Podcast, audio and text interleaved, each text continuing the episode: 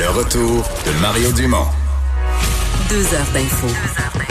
De 15 à 17. Il provoque et remet en question. Il démystifie le vrai du faux.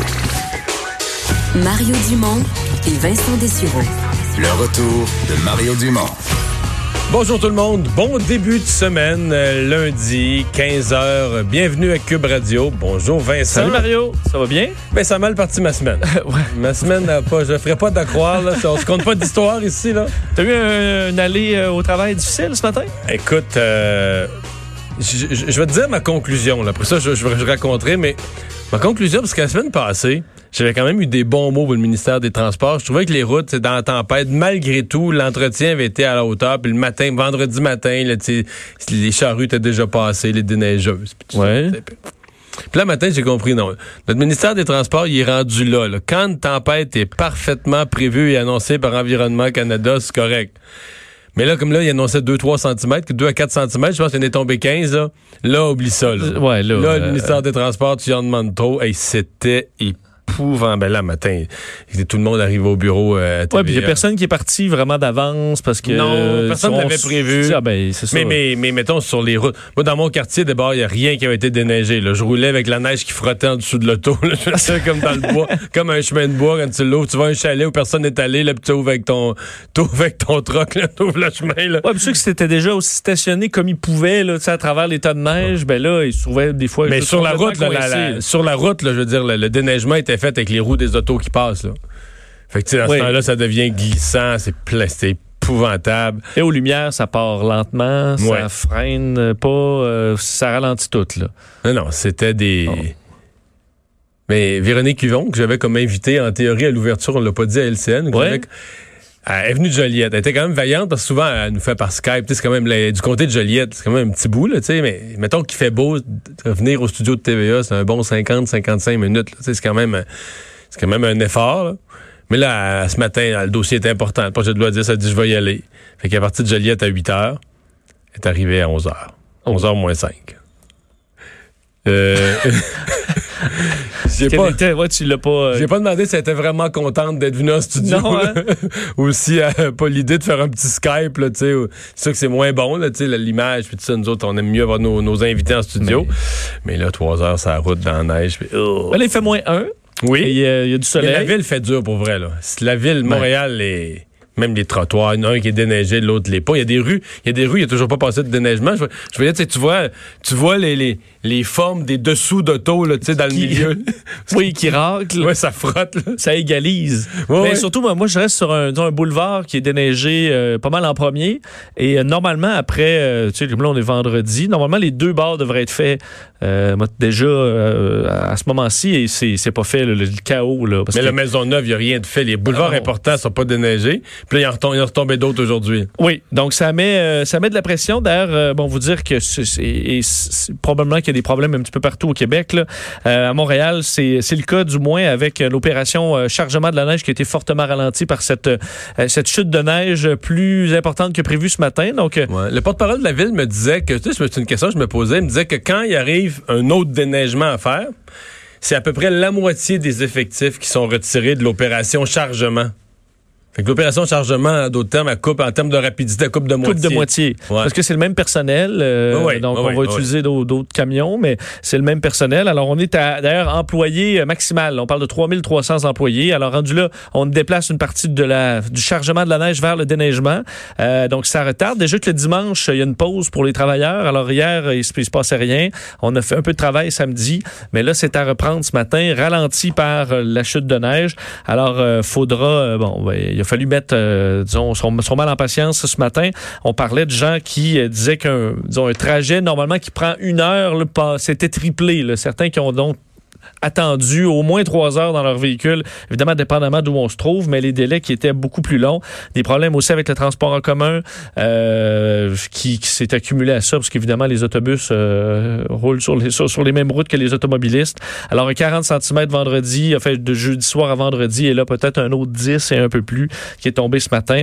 Euh, des conditions routières aussi dangereuses qui ont mené à de nombreuses sorties de route, euh, particulièrement sur la rive nord, Euh, des accrochages aussi, sorties de route euh, un peu partout. Alors ça ça a mis, évidemment, les, les, les, causé beaucoup de travail aux forces de police et aux véhicules d'urgence pour pouvoir dégager tout ça. Alors, ça a été compliqué. D'ailleurs, moi, je, je, prenais, pour ce qui est de la tempête de vendredi, je partais vers Québec en soirée et on, on, voyait, j'étais en train, mais on voyait sur la 20, quand on longe, là, les véhicules, il y en avait plein là, dans le terre-plein. Mais t'étais sur le train de quelle heure? 6h30. Ah, ouais. J'étais sur le suivant. Pour vrai? Oui, oui. Ah. Je après toi. Ah bon. Euh, les, euh, le virus euh, qui, le, le, coronavirus qui continue à causer des sérieux maux de tête aux croisiéristes. là, le nombre, d'abord, le nombre de personnes qui, qui sont pris avec la maladie sur le bateau qui a plus que doublé. Oui. Euh, ça ne doit pas diminuer l'inquiétude des autres. Là. Ah non, on imagine être passager là, quand tu calcules le deux semaines qui te restent, puis tu te dis, OK, là, on va tout sortir à un moment donné de ce bateau-là quand on vient de doubler le nombre de personnes atteintes du, du, virus, alors qu'on est à, peu près à 130 cas, en fait 135 individus confirmés euh, ayant le, coronavirus sur euh, le Diamond Princess. D'ailleurs, un autre Canadien euh, est du nombre, donc infecté. Ça porte, euh, bon, ça, ça augmente le bilan euh, euh, des, Canadiens qui sont infectés par la maladie. On sait qu'il y en a sept au Canada euh, qui ont été confirmés, trois en Ontario, quatre en Colombie-Britannique. Mais c'est 250 Canadiens qui se retrouvent toujours sur le Diamond Princess, ce navire coincé dans la baie de Yokohama. Alors 65 nouveaux cas, ça a carrément donc doublé. c'est le huitième Canadien sur le navire à être infecté, alors que bon, on sait pas exactement. On, dans ce temps-là, ils sont transférés vers un hôpital de Tokyo? Oui, ben on les, on les sort, oui, on les sort, et on les envoie en ville. on voit une espèce de petit tunnel là, mhm. couvert de plastique. Alors on les sort, on les sort du bateau le plus rapidement possible. Euh, alors évidemment, ça devient tendu pour les passagers. Je voyais sur les réseaux sociaux plusieurs euh, commandes, documents. Alors c'est un dossier qui est suivi de par le monde présentement. Euh, on semble avoir augmenté. Je voyais en fait semaine la qualité des menus un peu pour essayer peut-être de d'augmenter le, la patience des gens. Alors certains avaient des bons mots pour cette partie-là, mais évidemment c'est la, la, patience commence à être, à être difficile à garder pour certains passagers, alors que le bilan global a monté encore. On sait, là, on était à plus de 900 victimes, plus de 40 000 cas, mais on se questionne... Le, saut de 30 000 à 40 000 cas, il s'est fait assez vite. Hein? Oui, c'est fait assez vite, en quelques jours à peine. Est-ce qu'on arrive, par contre, à un, au pic là, bientôt? Quelqu'un avait prédit le pic autour de, du 14, de la Saint-Valentin, du 14 février. Euh, par contre, la majorité des épidémiologistes vont dire, oui, ça, on est peut-être prêt. En même temps, on l'est peut-être pas du tout non plus. Ça va dépendre de l'évolution, parce qu'il pourrait y avoir, on sait que c'est parti d'un cas, là, veut, pas, alors il pourrait arriver dans un autre pays, un pays qui gère mal une, contamination et que ça repart à zéro dans un autre pays. Donc le pays qui est celui à Wuhan, mais il peut avoir une autre contamination quelque part. On n'est pas à l'abri de ça. D'ailleurs, on ne connaît pas encore, et c'est dans la mise à jour de l'OMS, euh, on a dit nous voyons peut-être que la partie émergée de l'iceberg. Alors en disant, il faut pas penser qu'il s'est réglé ce dossier-là ou envoie de l'aide du tout, euh, dans la mesure où ça peut ressortir ailleurs, qu'on ne connaît encore pas beaucoup euh, les modes de transmission de, du, du, virus, entre autres sur euh, sa, sa, contagion. Euh, donc, on, on sait encore pas ces réponses-là. Là, combien ça prend de temps avant d'être contagieux? La partie diarrhée aussi, on s'inquiète que ce soit ouais, un, autre mode de transmission. Oui, que certains patients ont des symptômes abdominaux, des selles liquides. Alors, ça peut ajouter à la contamination pour ces gens-là.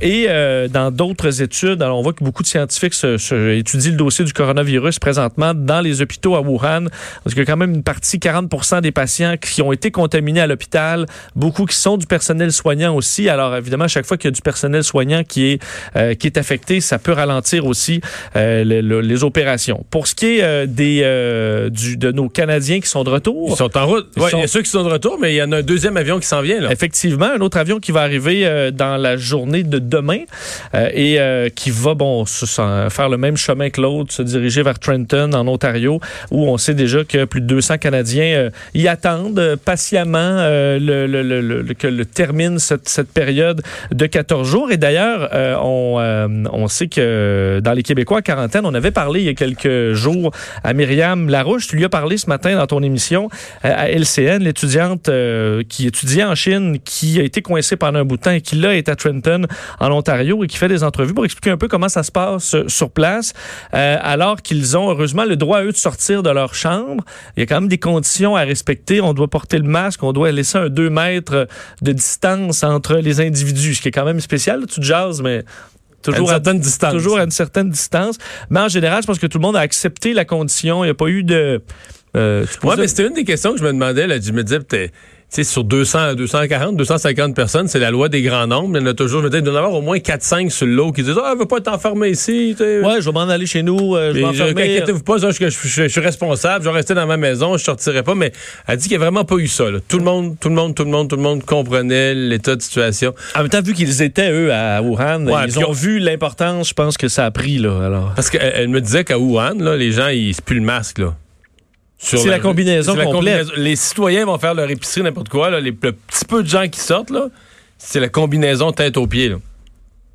C'est quelque chose. C'est quelque chose à étudier. D'ailleurs, je peux vous faire entendre un extrait de cette, euh, cette jeune femme, euh, Myriam Larouche, qui raconte un peu comment ça se passe euh, pour elle à Trenton, en Ontario.